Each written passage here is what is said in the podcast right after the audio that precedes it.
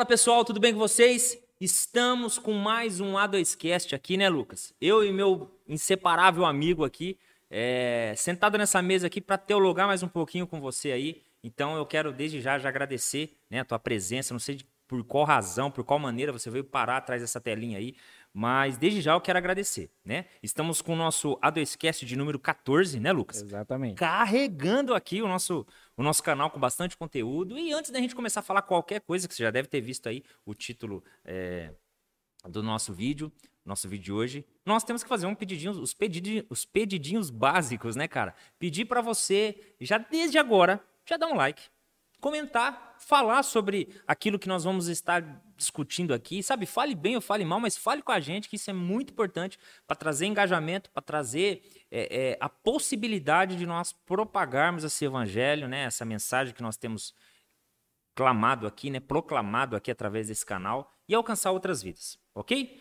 E junto com isso, provavelmente o Lucas vai dar um recado agora. Exatamente. Antes da gente adentrar o assunto, como sempre, nós vamos apresentar o nosso patrocinador. Parabéns nós não podemos nosso... deixar o nosso patrocinador passar, Exatamente. uma vez que ele fornece todo o seu espaço físico aqui para que a gente possa estar tá fazendo aqui as nossas gravações. Então, nós temos que falar da Alfa Consultoria Contábil, escritório de contabilidade aqui na cidade de Jaboticabal. Então, você que é de Jaboticabal, você que é da região que você procure os nossos serviços, você que está querendo empreender, você que está precisando de um escritório, você que talvez está com as suas finanças um pouco bagunçada, um pouco descontrolada, que você procure os nossos serviços. Nós temos todos os serviços tradicionais que são feitos pelos escritórios, que é o serviço de contabilidade, o serviço né, do departamento fiscal, do departamento pessoal, abertura, alteração, encerramento de empresa, todos aqueles serviços básicos nós prestamos com uma excelente qualidade.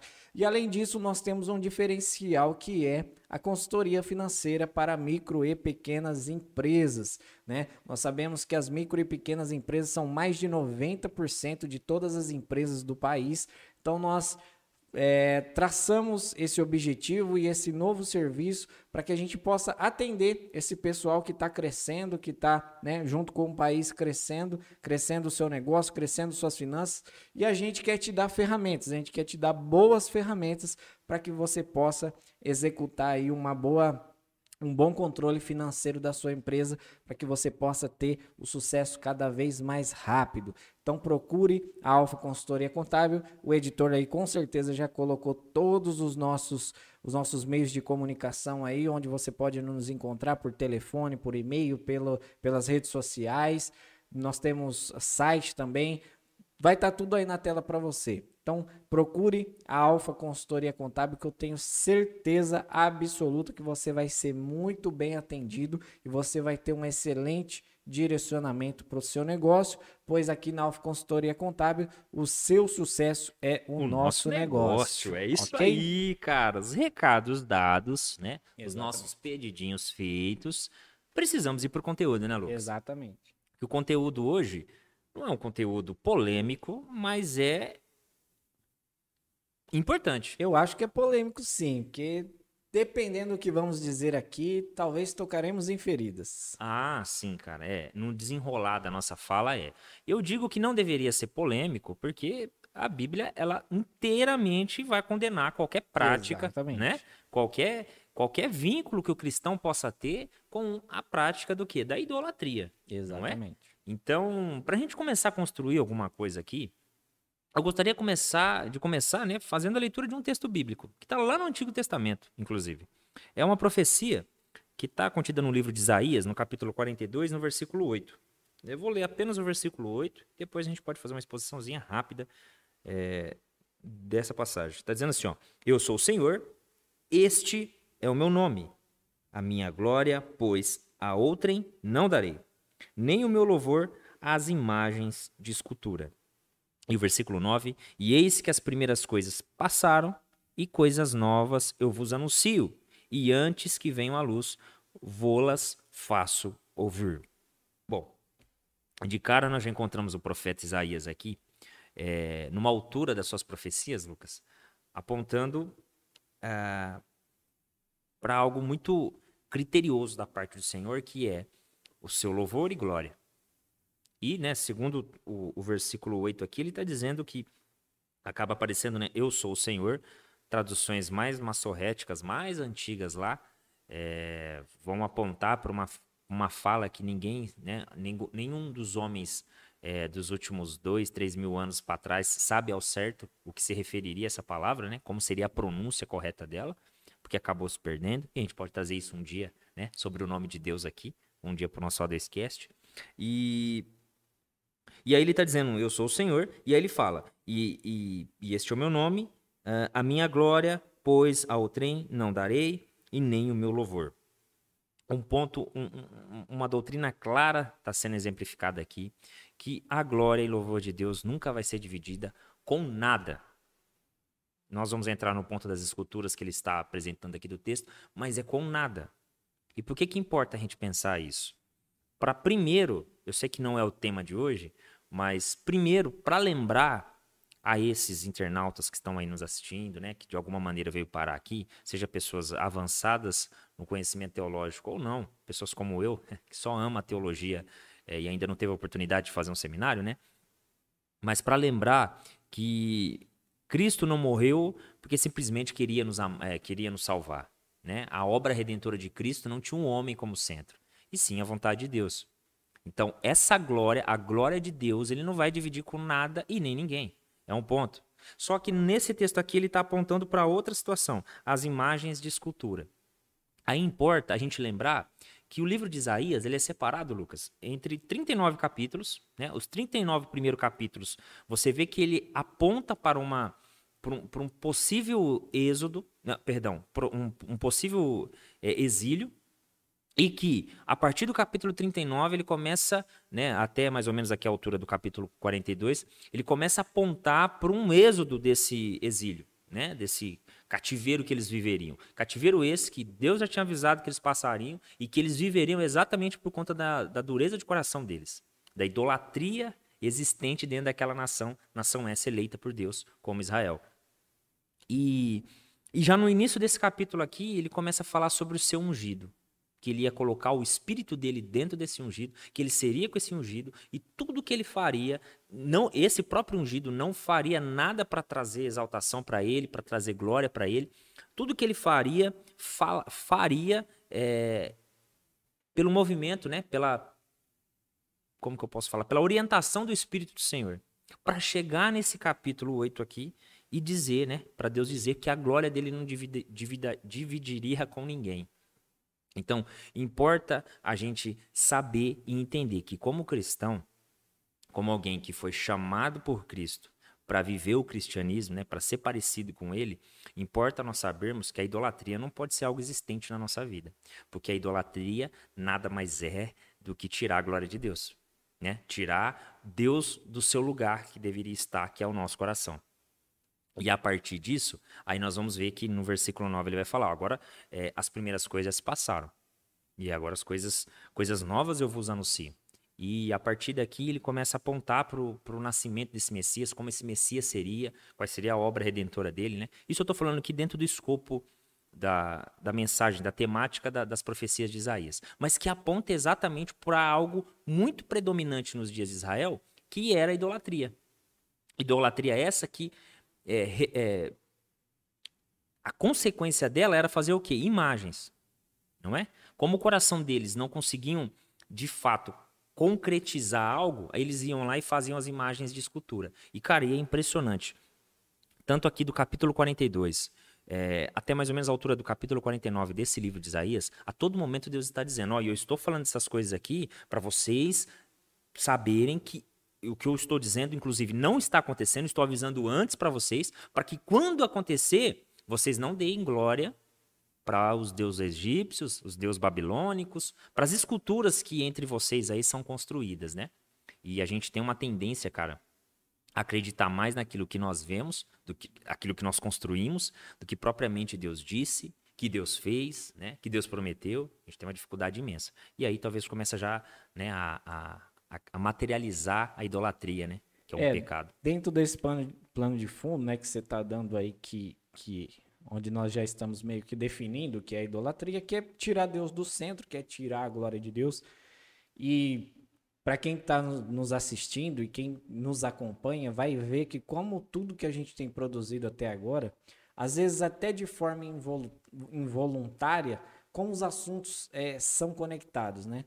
É, nós temos um vídeo no nosso canal que eu fiz recentemente, que é o do Solo Del Glória, que é o último que é o último sola dos cinco solas da Reforma Protestante. Ele foi feito, esse sola foi, ele, né, entrou na teologia sistemática da época um pouco depois, porque os teólogos chegaram a essa conclusão que os quatro pontos anteriores automaticamente iam cair totalmente no na quinto. glória de Deus. É no quinto que é o solo deu glória. Então esse essa sistematização desses cinco solos, o último solo, o solo deu glória, ele vem um pouquinho depois, mas ele não é menos importante que os outros, porque é, facilmente é verificado nas escrituras que tudo que Deus faz é para sua glória.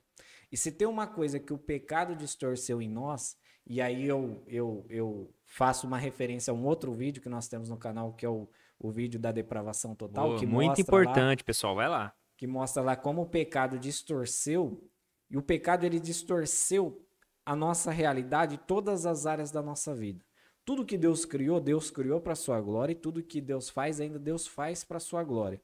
Mas o pecado ele distorceu tanto a nossa realidade, né, seja ela seja ela sentimental, seja na área espiritual, seja na área física, seja na, na criação, né, na natureza. O pecado ele distorceu tudo. E o que o pecado mais faz em nós é exatamente distorcer a glória de Deus em tudo que ele criou. Então, por isso que nós temos essa tendência terrível da idolatria. Exatamente porque o pecado em nós, ele distorce a glória de Deus em tudo que Deus fez, ele distorce a glória de Deus em tudo que Deus faz, e aí nós deixamos de enxergar a glória de Deus em toda a realidade da nossa vida. Como eu disse, né, né lá nós explicamos, né, que o pecado ele nos atingiu na, na sua, é, não é na sua potencialidade, mas sim na, é, na sua extensão que afetou todas as áreas da nossa vida, e aí automaticamente em todas as áreas da nossa vida, se não for Deus trabalhando em nós, nós vamos criar idolatrias em todas as áreas da nossa vida. Em todas as áreas da nossa vida que foram distorcidas, nós vamos de alguma forma colocar alguma coisa ali para tentar preencher o lugar que é somente de Deus. Seja na área sentimental, seja na área espiritual, seja na área física, na área sexual, na área intelectual, em todas as áreas da nossa vida, o pecado ele nos leva para isso, exatamente a nós não enxergarmos a glória de Deus em todas as coisas e não, nós não darmos a devida glória para Ele. Então é importantíssimo para o que nós vamos né, é, é, discorrer daqui em diante, exatamente esse plano de fundo que é a glória de Deus. E nós, como cristãos, a partir do momento que nós somos regenerados, que nós temos os nossos olhos abertos né, para a palavra de Deus, para a verdade das Escrituras, o que nós temos que fazer é olhar exatamente em todas as áreas da nossa vida se nós não estamos cometendo o pecado da idolatria. Se em todas as áreas da nossa vida, se nós não estamos tirando o lugar de Deus. Porque talvez a gente é até um, um bom cristão no sentido de, de, a gente vai na igreja, a gente ora, a gente lê a Bíblia, mas talvez te, estejam outras áreas da nossa vida, porque a área espiritual não é a única área da nossa vida, nós temos outras áreas da nossa vida, talvez nós estamos cometendo idolatria, idolatria nessas outras áreas e a gente acaba não percebendo. Então, esse plano de fundo sobre a glória de Deus é importantíssimo para a gente poder caminhar daqui em diante e saber que né? Tudo que vai ser discorrido aqui é exatamente para nós tentarmos colocar Deus de volta no seu lugar, né? Não nós, né? Deus através de nós faz com que a gente enxergue ele no lugar correto. Exatamente. Mas assim, de uma forma só expressiva aqui, nós vamos tentar, né, mostrar Contribuir. a glória de Deus em todas as áreas, né, que é. a idolatria distorce em nós. Ô, ô Lucas, cara, é importante demais a gente falar sobre esse assunto, cara, porque é um assunto que, inclusive, afeta o, a direção da vida da gente, né? Quando nós somos idólatras, quando, quando nós somos é, pessoas que, que, cara, que amam, né, demasiadamente ou, ou intensamente, admira demais algo ou alguém, a gente, cara, quer correr em direção àquilo, né? Ou ou aquele alguém, né? A gente quer correr em direção àquilo.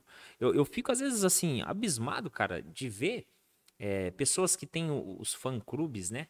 De artistas aí famosos, né, cara? E às vezes o, o artista vai lá para um lado do país, a pessoa não tem recurso nenhum dentro da sua casa, tem pouco recurso, gasta tudo aquilo pra estar tá lá junto do, do, do ídolo sim, dele, né? Sim. Pra estar tá ali perto da pessoa, porque é, quando você é idólatra, você se vira para aquilo, né? Você se, se torna parecido com aquilo. Você né, começa a querer imitar porque você quer de fato ser aquilo. Acho que talvez essa é a definição melhor. Não é, não é à toa, cara, que a gente olha pro capítulo 12 lá de 1 Coríntios, e claro que 1 Coríntios, é, no capítulo 12 ali, a gente vê que é uma, o, a, a, o escopo do texto, né, a, a própria armadura do texto, se é que eu posso falar assim, a casca do texto é, é para apontar para uma organização espiritual dentro da igreja, principalmente em relação aos dons. Só, cara, que eu, eu acho que eu vou até ler isso, para não ficar nas minhas palavras. Você, você percebe Paulo falando sobre como nós éramos antes da vinda do Espírito para dentro dos nossos corações. Opa, 1 Coríntios, né, capítulo 12. Deixa eu só encontrar 1 Coríntios, eu acho que minha Bíblia... Ah, tá aqui. 1 Coríntios, capítulo 12, versículo 1, né? Vamos ler o versículo 1 só para contextualizar. Acerca dos dons espirituais, não quero, irmãos, que sejais ignorantes. Vós bem sabeis que éreis gentios, levados aos ídolos mudos, conforme éreis guiados. Olha só. E aí depois ele vai começar a falar para a gente compreender, né, que ninguém fala que não seja pelo Espírito Santo. E é importante a gente lembrar que é, nós só somos cristãos, só somos crentes, só somos justos, porque Deus é bom, cara. É a graça dele que, que, que trabalha isso dentro, dentro, da gente, né? É, e eu acho que você fez um A2 Cash falando sobre fé. Você fez. Ah, 2 Cash não, perdão. Você fez um vídeo falando sobre Sola Feed, não foi? Feed. Então corre lá também, irmão, que você vai ver que é muito importante lembrar. Aliás, Sola Gratia e Sola Feed, Sola né? Sola Os do, as duas doutrinas foram definidas na minha fala aqui, né? E mas aqui no versículo 2 ele vai falar: olha, é, o que, que vocês faziam? Vocês, quando eram gentios, ou seja, quando não era o povo de Deus, vocês eram levados aos ídolos mudos, é, conforme eram, eram guiados. Guiados pelo quê? Pela concupiscência, pelo desejo, pela vontade, não é? Então, quando a gente olha é, para o início da, da criação, nós vemos o homem é, dando manutenção, se é que eu posso usar essa expressão, espero que não fique confusa, né? Mas é, dando manutenção na necessidade de adoração a Deus que ele tinha. Deus, toda virada do, do, do dia, aparecia para para o homem lá, né? Para o casal Adão. E, e a Bíblia relata que, possivelmente, né, dar um entender entre as entrelinhas, que eles se relacionavam ali. E quando o homem peca, a primeira coisa que ele perde é esse contato direto, né? Na sua desobediência, perde essa, essa essa continuidade né, de, de, de se relacionar com Deus e torna-se algo sazonal. E, assim, a, a, na, na, leitura natural dos textos, nós vemos que a adoração é, é substituída pela idolatria. Porque aí é, o que começa a orientar os homens, né, os, os, os homens patriarcas ali da Bíblia, né, da, da, os primeiros homens da Bíblia, o que começa a orientar eles são os corações dele. Adão mesmo a gente já vê um, um um reflexo do, de como estava o coração dele no filho dele. Que na primeira, né, primeira rejeição de Deus em relação às suas obras, não é? Nós não vemos ali, pelo menos na, na minha leitura, na minha humilde leitura, né, interpretação, eu não vejo Caim sendo abortado por Deus já de primeira esfera, né? Sendo abortado por Deus na, na sua tentativa de oferta. Eu vejo Caim sendo abortado por Deus na sua obra, né? Na obra de matar lá no, no, homicídio. Então, é... olha que, que, que confuso. O, o, o, o irmão olha para o outro e fala: Poxa, a obra dele, Deus me rejeitou, e Deus me rejeitou porque aquele fulano fez uma obra melhor do que a minha, né? E nós já vemos ali que é substituída, então, a palavra de Deus por algo que estava no coração dele. Se eu exterminar o meu irmão, acabou meu problema. Porque quem é ele para fazer uma oferta maior, maior, ou melhor do que a minha, né?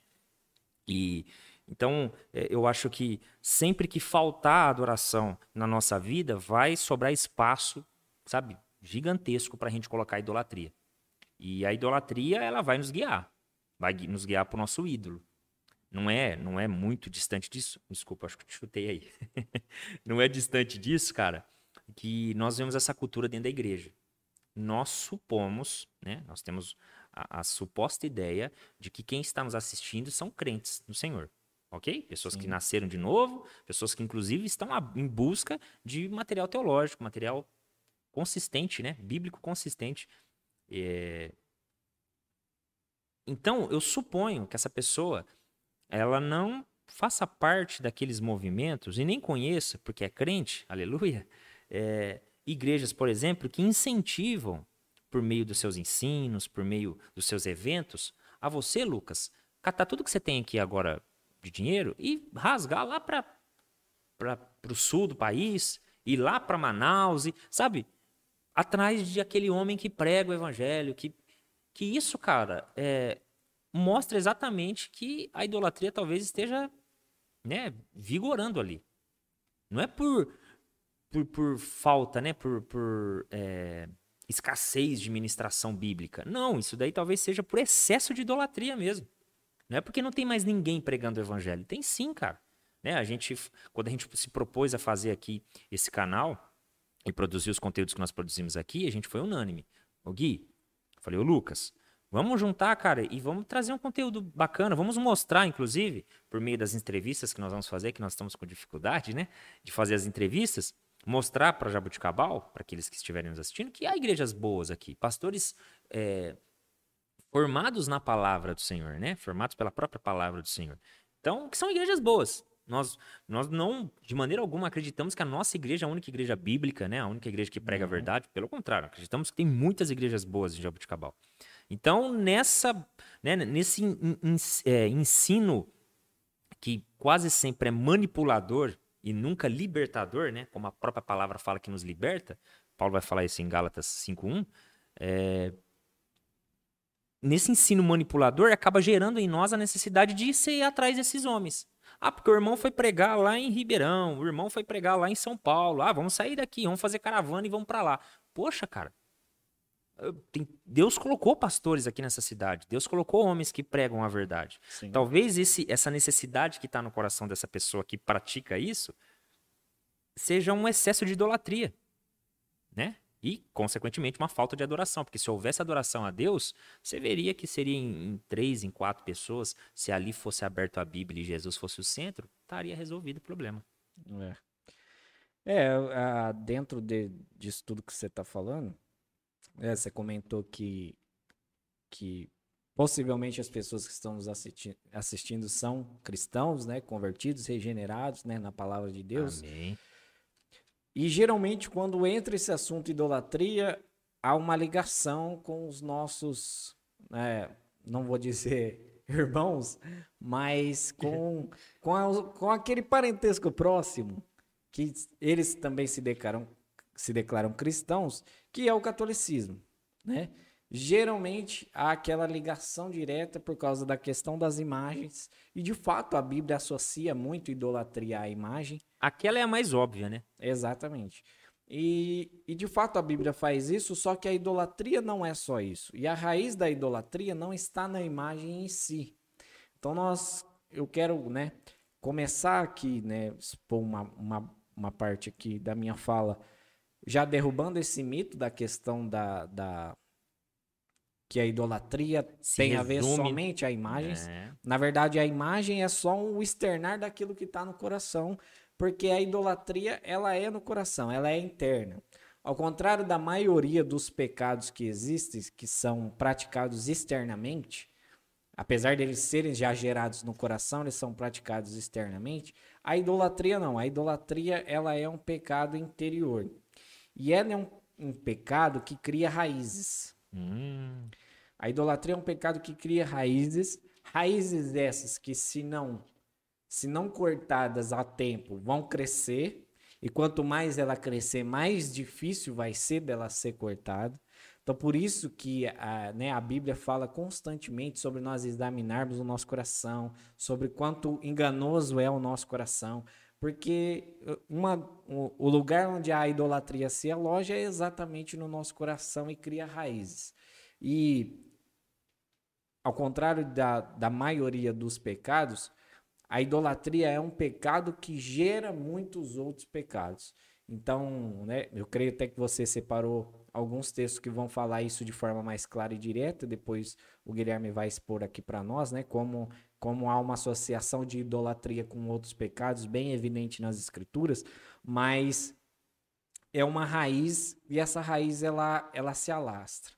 Então nós precisamos constantemente estar vigiando o nosso coração, né? Como eu disse, são todas as áreas da nossa vida que possivelmente, se a gente fizer um exame né, hum. profundo, todos nós vamos Caímos achar, vamos achar um ídolozinho escondido ali, quietinho, né, bem protegido ali, né, dentro do nosso coração em alguma área na nossa da nossa capelinha, vida. né, toda protegida. É, na, fazer um, um, um altarzinho bem bonitinho para ele, a gente deixa ele escondidinho ali, todos nós corremos o risco e constantemente precisamos estar examinando o nosso coração, porque a idolatria ela é no coração.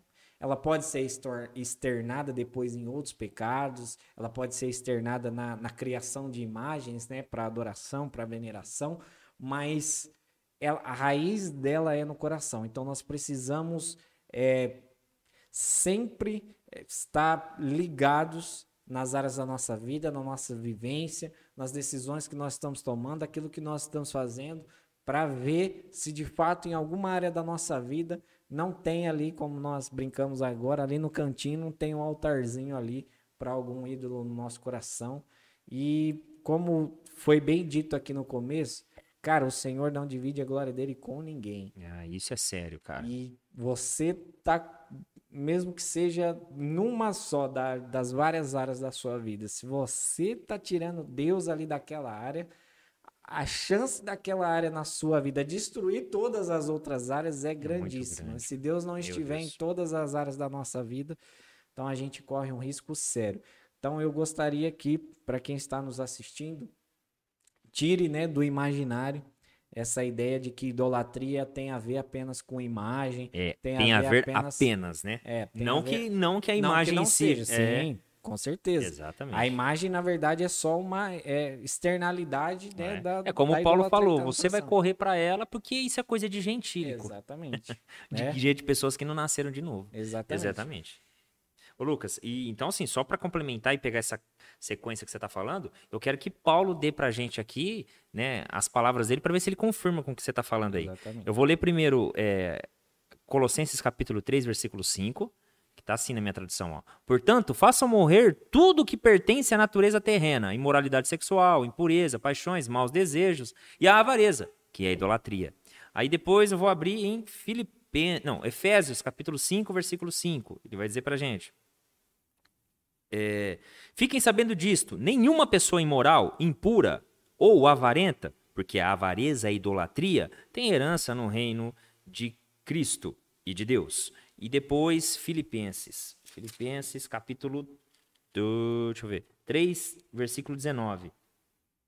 Vai dizer a mesma coisa. E o destino deles é a perdição. O Deus deles é o ventre. E a glória deles está naquilo de que deviam se envergonhar, visto que só pensam nas coisas terrenas. E só para finalizar, ele vai falar de novo isso lá em, em, Romanos. É claro que essa não seria a ordem cronológica, né? Mas em Romanos capítulo 16, versículo 18, vai falar praticamente a mesma coisa de Filipenses. Porque esses tais não servem a Cristo, nosso Senhor, e sim ao seu próprio ventre, com suaves palavras e lisonjas enganam o coração das pessoas simples. Poxa, cara, a sequência de quatro versículos que nós lemos aqui, os dois primeiros vincula. É, nos dois primeiros ele diz que a avareza é idolatria, né? Que é idolatria, a avareza que é idolatria, e depois ele fala, e o avarento que é idólatra. Então ele fala da prática e do praticante, né? Em uma carta. Na carta de, de Colossenses ele fala da prática. Ó, isso é tal coisa. E depois, lá em Efésios, ele vai definir para a gente que o praticante é idólatra. A pessoa que ama, né, que é avarenta, que ama demais aquilo que, que tem, que ama demais o recurso, ama demais é, ter a coisa só para ela, ou às vezes ter coisas que não é dela, né, mas ter para ela, a consequência disso é ela ser uma pessoa idólatra. E, e por que, que ela é dessa forma? E depois ele vai definir com esses outros dois versículos aí, né? Se é que nós pudéssemos fazer Paulo falando sobre ele mesmo, né? Mas depois ele vai falar isso. Né? Você sabe qual é o grande problema dessas pessoas que não vão herdar o reino dos céus? É que dentro delas, uma, uma expressão, né? O, o, usar o, o tupiniquês nosso, é, tem um Deus na barriga, né? tem um ventre, na, tem um rei na barriga, melhor dizendo, né? Na verdade, esse rei nada mais é que um Deus. E, cara, se você fizer um, um, um, contraste com o povo do Antigo Testamento, Lucas, a idolatria no Antigo Testamento, cara, meu Deus, era, era abominável, era assustadora, cara.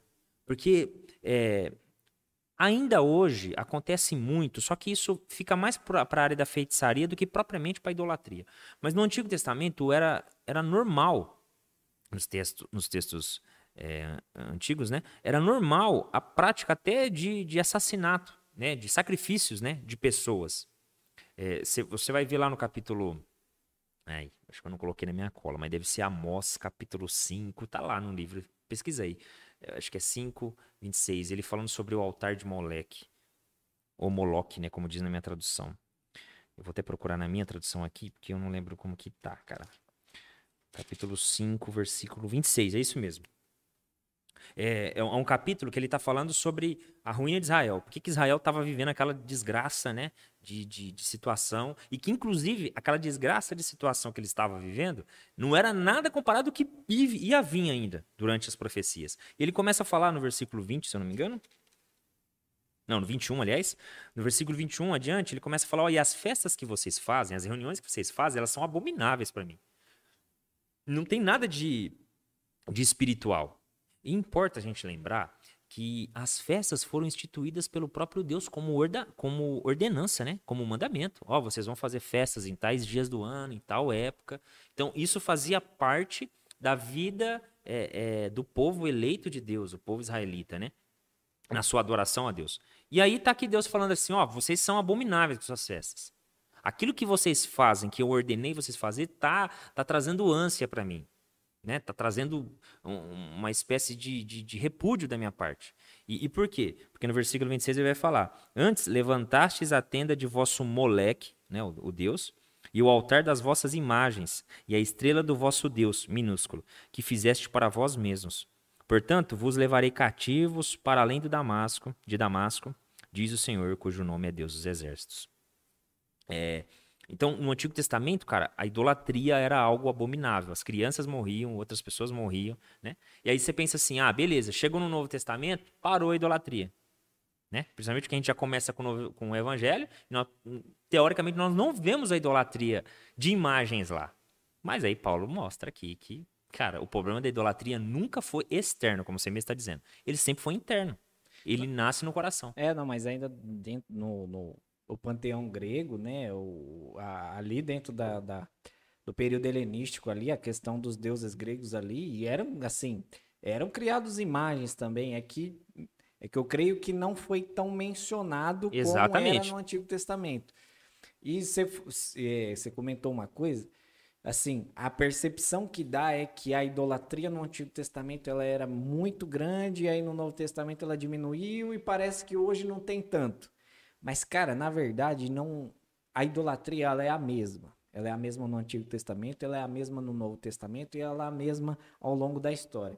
A diferença só é que, é, principalmente agora no período mais é, moderno, né, principalmente depois do Iluminismo, onde as pessoas, né, é, os estudos, né, têm tentado tirar Deus do centro, porque até então ali no período do Iluminismo, né, é, tudo era ligado à religião e a Deus e à criação, né?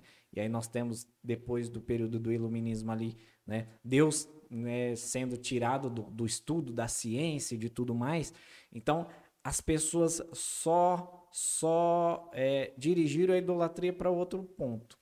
Então, enquanto no Antigo Testamento, como tudo era muito ligado à religião, os, os homens, eles, né, é, eles traduziam a sua idolatria em criação de imagens, né, aí fiz, faziam imagem de boi, aí faziam imagem como essas aqui ao deus ao deus Moloque, como os deuses gregos, né? Como tudo era muito ligado à religião, então os homens sempre levaram a idolatria no sentido religioso. Aí quando Deus foi tirado do, do imaginário, né? Foi tentado tirar, né? Que obviamente ninguém vai conseguir tirar Deus. Ele não vai dividir a glória dele com ninguém. Ele não divide a glória dele com ninguém. É, eu, no, no vídeo do, do Sólido Del Glória, eu até cito alguns homens, né, que foram grandes influenciadores em várias áreas, na psicologia, na política, né, e que tentaram tirar Deus dessas áreas, né, eu até cito lá, peço para você assistir o vídeo lá do Sólido Del Glória. Corre lá, gente. E você vê que Deus, ele, ele tem. É, os homens têm tentado tirar Deus das áreas, seja ela cultural, política, científica, intelectual, psicológica, né? o, o ser humano tem tentado tirar Deus. Mas a idolatria ela continua. Então, enquanto os homens antes disso, né, tornavam a, su a sua idolatria ainda para a religiosidade, criando outros deuses, agora os homens traduzem a sua idolatria para outros tipos de coisa. Aí eles vão endeusar o seu próprio ventre, vão endeusar os bens materiais, vão endeusar outros seres humanos. E assim, o ser humano ele só apontou o vetor da idolatria dele para outro lugar, mas a idolatria, né, continua a mesma de antes e até nos Ô, Lucas, dias de hoje. Eu acho que agora o nosso assunto começa a entrar, eu acho que é mais na prática, né? Mais na parte prática. É, é, sabe, cara, que tem um texto que você tava falando isso, meus olhos aqui quase que lacrimejaram, porque eu lembrei de um texto, cara, que eu gosto muito de citar quando eu estou falando com as pessoas a respeito. É, quando elas me dizem assim, ah, cara, mas eu, eu não consigo acreditar em, em um Deus. Porque olha só o sofrimento, olha só a dificuldade. É um texto que eu sempre gosto de, de citar, que é Paulo falando com a igreja de Corinto, no capítulo. Na segunda carta de Paulo à igreja de Corinto, no capítulo 4, versículo 4 que eu vou ler só os versículos anteriores do 1, só para contextualizar. Pelo que tendo este ministério segundo a misericórdia que nos foi feita, não desfalecemos. Antes rejeitamos as coisas que por vergonha se ocultam, não andando com astúcia nem falsificando a palavra de Deus. E assim nos recomendamos a consciência de todo homem na presença de Deus pela manifestação da verdade. Mas se ainda o nosso evangelho está encoberto, para os que se perdem está encoberto nos quais o Deus deste século cegou o entendimento dos incrédulos, para que é, não lhes re resplandeça a luz do Evangelho da glória de Cristo, que é a imagem de Deus. Vou ficar só até aqui. É, não vou fazer uma grande exposição desse texto, mas eu quero pegar só o ponto crucial dele. Paulo está defendendo o seu ministério, não é? Provavelmente aqui, né, como diz alguns teólogos, isso daqui é a quarta carta possivelmente ele já estava esgotando um assunto, já tinha falado de muitas outras coisas que talvez nós nunca vamos saber, só lá na glória saberemos, né? E, e nesse ponto aqui ele está afirmando a respeito do seu ministério, tá? E ele fala, olha, e é, o nosso evangelho está tá encoberto? Nosso evangelho está chegando? Deixa eu dizer um negócio para vocês. Não está chegando é, para aqueles que estão encobertos. E por que estão encobertos? Porque há um Deus esse século que está cegando os olhos deles. E, e, e o que, que acontece? A luz né, do Evangelho de Deus, né, do Evangelho da glória de Cristo, não resplandece para eles. E o que você acabou de dizer aí, se eu pudesse resumir em uma frase, eu colocaria: o homem ama Deus, só que o homem maiúsculo e o Deus minúsculo. Ama o seu Deus, porque na necessidade de adoração, como ele é incapaz de adorar um Deus que exige que haja santidade, santidade igual a dele, é, o que, que ele faz? Ele diminui o seu Deus. Coloca um Deus minúsculo que, inclusive, cabe dentro do seu ventre. Né? Não que vai morar no seu coração, porque o seu coração é corrupto. Seu coração é pesado, é sujo, então vamos pôr ele dentro do ventre, que dentro do ventre eu controlo. Não é? Eu, eu, eu, eu, eu, eu tenho domínio sobre ele. E, e qual que é né, a, a dificuldade, talvez, de alguns que estão nos assistindo, por exemplo, é, que não confessam a fé que nós, né? Não sei se vai estar nos assistindo ou não, mas não sei exatamente como é que chega, né? Esse vídeo para você que está em casa aí. Mas é, deixa eu te dizer uma coisa, se você tem dificuldade, né, de reconhecer a Jesus como Senhor, né, de, de cumprir os mandamentos que está nas Escrituras, eu arrisco dizer para você que o Deus desse século ainda está tampando seus olhos. Né, as coisas terrenas, as coisas materiais, talvez ainda seja dominante, né? é, predominante sobre a sua vida. E essa liberdade em Cristo ela existe. Não é, a, não é nada obstante disso que Paulo vai falar que Cristo nos libertou do império das trevas para nos levar num reino de luz, cara. Né? Num, num reino de, do, do, de, de liberdade, num reino de glória. E a idolatria, cara, ela é uma obra, assim, satânica, cara. Ela é uma obra satânica, uma obra é, induzida, né? Ela é, às vezes, seduzida pelo próprio Satanás. E, e é impressionante, cara, como nós vemos, principalmente na pregação atual, né? É, a necessidade de diminuir esse Deus, que é maiúsculo, né? Que é Senhor o seu nome, ou se ele é Senhor, então é ele que deve dar as ordens, não somos nós que devemos ordenar, ordenar o pecado, ordenar aquilo. Não, não, não, não somos nós que devemos ordenar, é Deus. E é impressionante como a mensagem de hoje, para poder caber no ventre de alguns, né? O homem tem se tornado maiúsculo e Deus minúsculo, né, cara? E isso, é, à luz das escrituras, é garantia de inferno, cara. Me arrepia falar isso porque é a verdade bíblica, né? É o que o evangelho propõe pra gente. Se a gente não crê, a gente consequentemente já está condenado. Então a condenação está sobre quem? Sobre os filhos da perdição, né? os filhos da desobediência. Esses que o Deus desse século, Satanás, está encobrindo os olhos. Que vivem na idolatria. E que idolatria? Como muito bem falado, impossível que não ficou claro, que a idolatria é aquilo que substitui, que tira a glória de Deus dentro do nosso coração. Então não idolatrem por tudo que é sagrado. Não idolatrem homens de Deus. Não idolatrem livros. Não idolatrem, né? É, é, é, utensílios. Cara, é impressionante. Se a gente olhar na história do Brasil mesmo, da história do avivamento do Brasil, né? Do, do cristianismo no Brasil, melhor dizendo. Avivamento não, do cristianismo no Brasil, Lucas. Nós vamos ter ali do, do finzinho de, do, dos anos 90 pro, pro ano 2000, que nós estamos entrando, que vai ter o avanço, né, ni, ni, na pregação do, do neopentecostalismo, com as pessoas sendo curadas com água, com um copo de água, né, cara? E, e, mano, eu conheço uma senhora que recebeu, obteve cura por uma prática dessa. E, bom, ela me disse que teve, né? Eu, eu não sei ao certo, nunca apurei para ver se de fato teve essa cura ou se não foi uma ordem natural das coisas. Mas enfim, ela disse que recebeu a cura por uma caneca que ela colocou sobre a, a televisão dela e um determinado pregador lá orou, ela bebeu a água, se sentiu curada e ela tem a caneca guardada até hoje. E ela fala daquela caneca com uma coisa especial. E às vezes eu me pergunto, se aquela caneca quebrar um dia, será que ela não morre?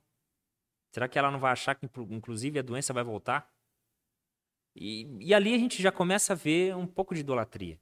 Sim sabe? Porque a pessoa é incapaz, por exemplo, de, de opinar contra aquilo que ela ouve de algumas pessoas, não é? Na nossa igreja lá, a gente somos pequenos, né, em termos de, de, de congregação, estamos no início ainda, construindo muitas coisas. Mas, cara, eu como pastor da igreja, eu nunca, por hipótese alguma, é, castrei as pessoas que chegaram para mim, você quantas vezes chegou para mim e falou, Gui, eu não concordo com o que você prega, não, naquele assunto, né? Não concordo com aquele assunto que você tá falando, não. Eu não faço essa leitura das escrituras. E por momento algum eu te castrei e falei, não, Lucas, ô, você tá falando que sou pastor, você tem que aceitar o que eu tô falando. Cara, porque esse tipo de prática, ele, primeiro, que torna pessoas estéreis no reino de Deus, e segundo, é antibíblico. Isso é a indução, é a contribuição da, da ideia de idolatria. Porque você vai depender, né, daquela glória que Deus me dá para eu passar para você, que na verdade é a glória minha, né? É Exatamente. eu que estou passando uma glória para você. Então, isso é algo é, complicado, muito complicado. É, dentro dessa parte mais prática que, que nós já estamos adentrando aqui na questão da idolatria, Falamos aqui da, da idolatria, mostramos biblicamente, mostramos as raízes né, da idolatria, glória de, é, que tira a glória de Deus, né, que as raízes são no coração, que elas estão em, toda, em todas as áreas da nossa vida.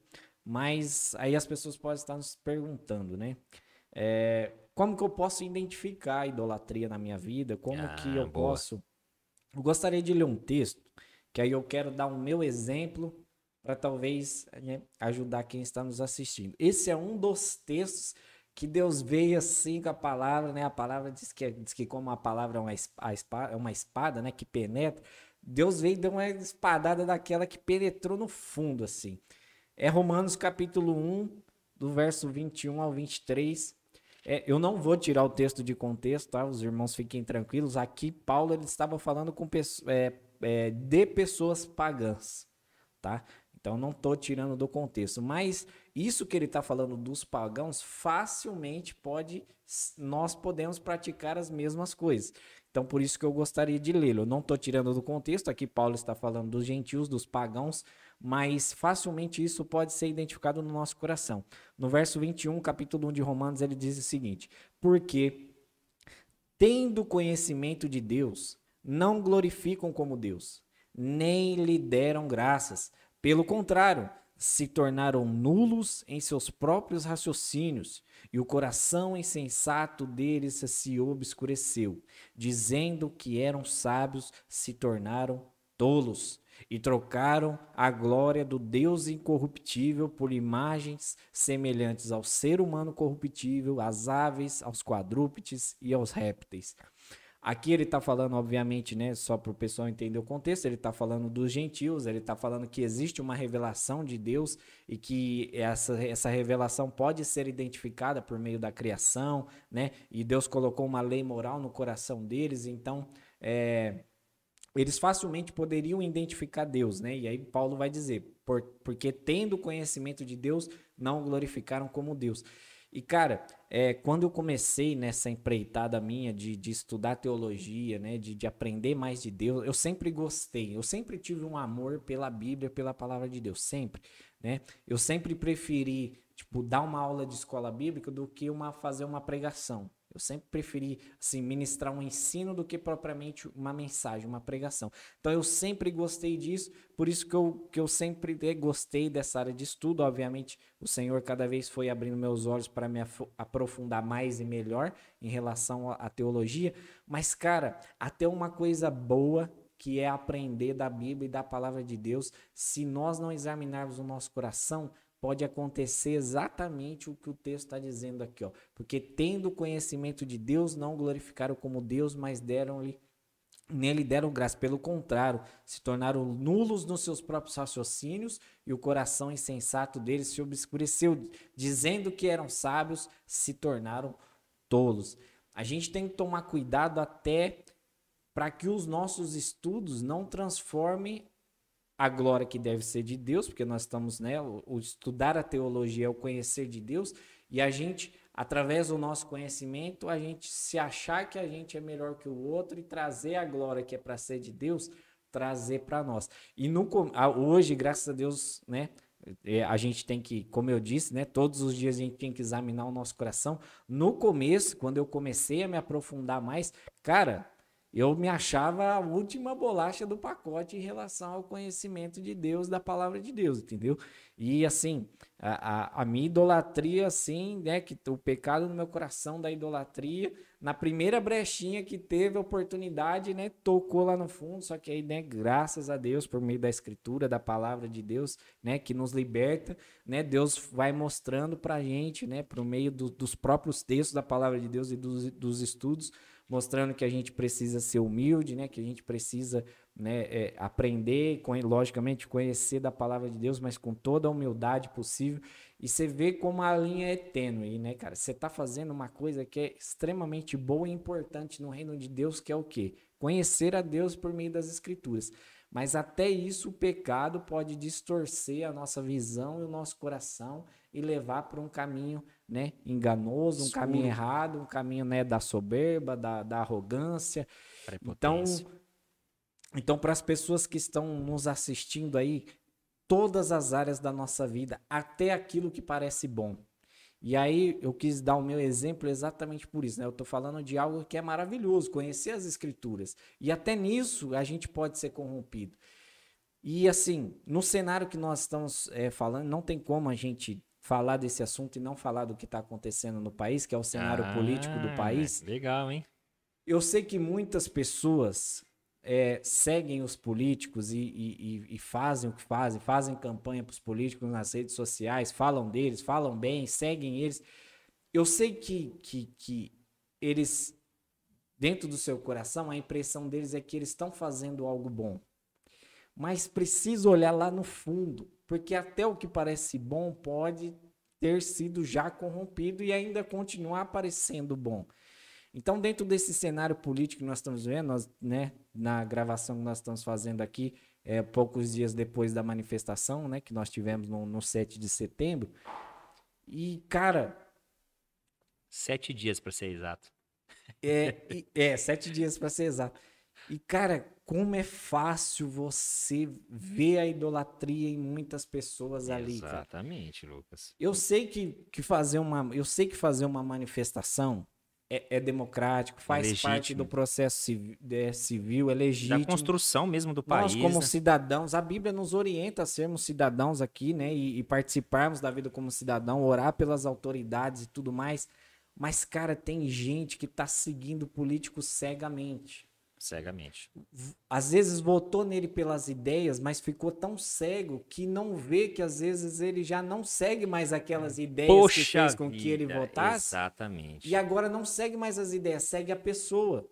E claramente isso virou uma idolatria. Eu tenho as minhas convicções políticas. Se você me perguntar, eu posso falar que sem problema. Eu, eu tenho uma linha de pensamento político mais à direita. Na economia, né, eu me considero um liberal na economia, me, me considero um conservador né, no, no, no espectro político. Eu tenho as minhas posições políticas, eu tenho as minhas ideias, minhas convicções.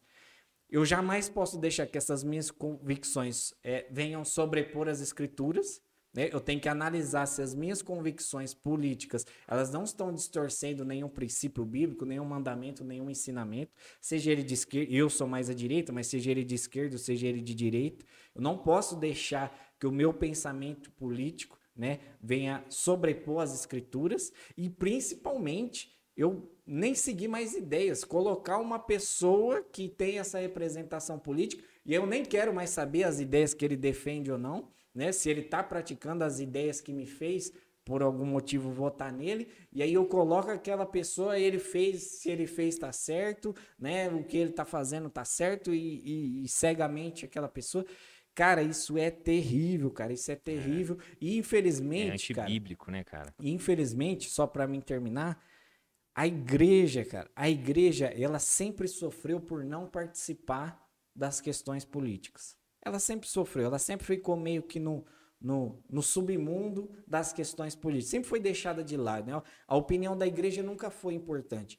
O dia que a igreja cresceu e pôde participar, e não só participar, né? praticamente ganhou uma eleição na última eleição, as pessoas não conseguiram, não conseguem enxergar que essa participação tem virado a idolatria. Eu não estou dizendo que a igreja não tem que parar de participar novamente, não estou dizendo nada disso né, os avanços do conhecimento político que as pessoas tiveram, né, de, de saber o que hoje um deputado faz, o que o senador faz, que até alguns anos atrás, se você perguntasse para a maioria, ninguém sabia. Nem o Google não sabia explicar. Exatamente. ninguém sabia exatamente o que o senador, um deputado, um vereador fazia. Hoje, graças a Deus, a maioria das pessoas, se você perguntar, ela já tem uma noção de como funcionam os três poderes, né? O executivo, o legislativo, o judiciário. Eu achei que era o Pai, o Filho e o Espírito Santo. não, os três poderes políticos, né? E o Pai, Filho e Espírito Santo, nós já falamos aqui, nós temos um podcast sobre a Trindade lá, aqui. Esses são os lá. principais três poderes que você tem que seguir, né? Não os três poderes da política. Exatamente. Nós também temos, temos um outro ADSCast aqui que nós falamos um pouquinho sobre política. Sim. Que nós deveríamos até melhorar ele depois. Nós vamos né? melhorar o áudio dele, Exatamente. nós vamos subir ele novamente. Não, não só subir ele, mas voltar a falar sobre ah, o assunto. voltar a fazer novamente, sim. Vou gravar novamente sobre isso. Mas, mas só para concluir, cara, a igreja rapidamente ela saiu de uma posição de importância na política para uma, uma questão idólatra. Uma é. questão idólatra. Eu falo assim, a igreja de um modo geral, porque nós estamos vendo grandes líderes influenciadores né, do, do país. Né? É, grandes no, em termos numéricos, né? É, de, que influenciam muitas pessoas que se denominam cristãs. E, cara, estão seguindo né, políticos cegamente, cara. E estão levando os, os seus. Os seus né, aos seus membros, às suas ovelhas, né, nós estamos falando de pastores, estão levando para o mesmo caminho, estão levando junto. Repito, nós não estamos aqui querendo anular a cidadania de cada um, né? Nós devemos ser cidadãos, mas examinasse lá no fundo, lá no nosso coração, aquilo que a gente acha que a gente está fazendo de bom, porque as postagens nas redes sociais sempre são essas. Não, eu estou lutando pelo país. Enquanto você está lutando por não sei o quê, você está falando mal do presidente, tá não sei o quê, eu estou lutando pelo país, né? É. Eu estou lutando pelo seu bem-estar e tudo mais. É. Olhe se essa bondade que você crer está manifestando. Como eu disse aqui, um estudo teológico pode te corromper que dirá uma questão política, Poxa né? vida. Então, eu peço para as pessoas que estão nos assistindo, analise se aquilo que elas estão imaginando, que elas estão fazendo, ou o político que elas estão seguindo, se ela acha que aquilo é bom, e só que olhar na raiz daquilo. Se de fato elas não. Porque aí eu quero né, é, definir um pouquinho melhor a idolatria é, em três ramos. É você confiar em qualquer coisa ou alguém acima de confiar em Deus, é você desejar alguém ou alguma outra coisa além de Deus e você obedecer alguma coisa ou alguém no lugar de Deus. Então, esses são três aspectos importantes. Será que você não está confiando mais numa pessoa do que em Deus? Será que você não está desejando mais aquele movimento político, que aquelas coisas aconteçam, do que propriamente confiar naquilo que Deus prometeu? Né? Será que você não está obedecendo mais aquilo que o político fala do que propriamente o que Deus está ensinando nas escrituras? Isso pois eu estou é. trazendo para o aspecto político, né? que é o que está mais latente, mas nós temos que fazer isso em todas as áreas da nossa vida. Né? É, eu posso citar aqui a, a família, as, quantas vezes a gente vê é, casais, de, né, principalmente jovens, né? Nós temos uma jovenzinha aqui que é a nossa diretora. A diretora de imagem, isso aí. É, Dá um quantos trabalho. jovens nós já não sabemos, isso se nós também não fomos um deles, que abandonou a igreja por causa de namorada? Meu Deus, cara. que batalha, né? É, muitas, às vezes, às vezes, né, você que está vivendo essa experiência, eu espero vivê-la ano que vem, está programado, Jesus. se Deus assim permitir, a gente Amém. planeja, mas é Deus quem, quem, quem, quem, dá a última palavra. Quem dá a última palavra. Ou a primeira, né? Ou a primeira, exatamente. E a experiência de um filho, um filho pode se tornar uma idolatria no nosso coração. Tem gente que vive, deixa de viver, não estou dizendo que você não tenha que criar muito bem seu filho, né? E de fato. É, é, é difícil no nosso país, cara. É, é, isso que às vezes, Lucas, eu tenho dificuldade, por exemplo, no pastoreio. Não na nossa igreja, mas com outras pessoas, às vezes. Que eu, eu vou deixar, voltar a falar para você, tá? Mas é que às vezes, por exemplo, você foi falar agora, ó. É, a gente não pode idolatrar o nosso filho. Aí a gente precisa lembrar, porque nós temos uma quantidade exorbitante de pai que não sabe ser pai que é, né, que é que assim, é pai porque tem um papel falando que Exatamente. é, mas não porque de fato cumpre com a obrigação de ser pai, que é dar vida e cuidar dela, Sim. né? Então, por isso que eu vejo, às vezes, você tem a mesma dificuldade que eu. Às vezes eu vou falar sobre um ponto, eu preciso lembrar, ó, não tô falando que você tem que ser ausente. Exatamente. Eu tô falando que eu tenho que ser presente tal. É, exatamente, é você colocar o seu filho acima de qualquer coisa. Qualquer coisa não, né? Colocar o seu filho acima de Deus né? E na verdade é Deus por meio de você que vai fazer com que você guie o seu filho. E, e, às vezes um filho pode, pode ser uma idolatria no nosso coração, um marido, uma esposa, um namorado, Sim. né? É, ou, um, o cônjuge mesmo, né? Uma questão, é, uma questão intelectual, como eu disse aqui. Tem gente que idolatra o seu trabalho, tem gente que idolatra, né, o conhecimento, né, seja em qualquer área, né, a minha área, no caso que o meu exemplo que eu dei é da teologia, mas seja qualquer outra área do conhecimento, tem gente que idolatra o conhecimento, né, tem gente que, que idolatra sentimentos. Então, assim, todas as áreas da nossa vida, eu dei o exemplo aqui da política, falei mais da política, é o que está mais latente, mais claro para que as pessoas possam enxergar né? E nós falamos, né? Nós falamos do, da manifestação, é porque a direita está no poder. Se fosse da esquerda, a gente estaria falando da esquerda também. Exatamente. Então é a gente tem que tomar muito cuidado, porque é uma linha, como você disse, é uma linha muito tênue da gente achar que a gente está fazendo uma coisa boa e no fim a raiz daquilo é uma idolatria, a gente não está percebendo. E uma das grandes coisas que a idolatria faz em nós é exatamente nós não percebemos que nós estamos sendo idólatras por causa dessa máscara de achar que nós estamos fazendo uma coisa boa. Por isso que a Bíblia nos alerta categoricamente, ó, enganoso é o coração do homem. A idolatria está né, enraizada no coração. Então nós temos que sempre examinar o nosso coração, né? E sempre é. pedir para o Espírito Santo, né? Tá sempre limpando, nos mostrando, nos orientando, nos dirigindo, para que a gente, né? elimine né, essas idolatrias das áreas da nossa vida e a gente possa é, viver na, na santidade que Deus quer que a gente viva. Amém. Poxa, Lucas, eu não vou nem implementar mais nada. Eu quero só concordar com você no ponto da, da questão política, né? Que as pessoas possam fazer uma análise agora. Lembre-se que palavras, hum, é, perdão, ideias mudam pessoas. Sim. Ideias mudam pessoas. Se as pessoas mudam com ideias, precisa lembrar que o contrário também. As pessoas mudam de ideias. Sim. Então, hoje, pode ter uma pessoa que muito te representa. Talvez uhum. quem está nos assistindo fala, pô, mas eu penso igualzinho o Lucas. Olha, e, e, e, a partir disso, a pessoa abre uma janela no coração dela e tudo que o Lucas falar, essa pessoa joga para dentro. Né? E a gente precisa lembrar, na Bíblia mesmo, a gente tem várias citações de, de expressões de janela. É, janelas em vários momentos. Daniel orava com a janela aberta para Jerusalém. A, a mulher. É... Meu Deus, esqueci o nome da. É, Raab, né? A prostituta que ficava no muro de Jericó, eu não sim, lembro sim. o nome dela, mas abriu uma janela e desceu um pano lá. Pro... Várias expressões de janela na Bíblia é citadas. E por que, que é citado janela? Porque a janela só abre para algo sair, nunca para algo entrar. E a gente tem o costume de abrir a nossa janela e esquece que ladrão entra, cara. A gente tem que proteger a nossa janela. Isso pode acontecer facilmente com a questão da idolatria, que como eu acabei de citar aqui agora, porque uma pessoa foi lá e disse assim: "Olha, eu sou pró-vida, né? Eu sou contra o aborto, eu sou contra a, a, a, o casamento é, de pessoas que não sejam que sejam do mesmo sexo, né? E, e aí, cara, você fala, pô, gostei daquele cara. A partir de hoje, o que ele falar, inclusive, vou votar nele, eu vou fazer tal coisa. E, Lucas, às vezes, cara, o cara que tá dizendo que é pró-vida bate na esposa. Às vezes, o endemoniado, que é muito falso, que até Pedro vai orientar, vai orientar a gente, eu não me lembro agora onde está a passagem, mas ele vai falar o seguinte: olha, cuidado, que Satanás, ele às vezes se transforma em anjo de luz, hein?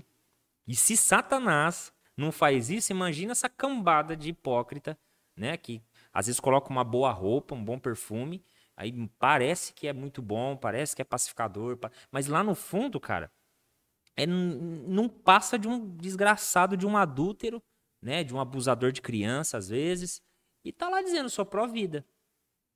Então, lembre-se, eu vou voltar a usar essa expressão de novo. Lembre-se que ideia muda as pessoas.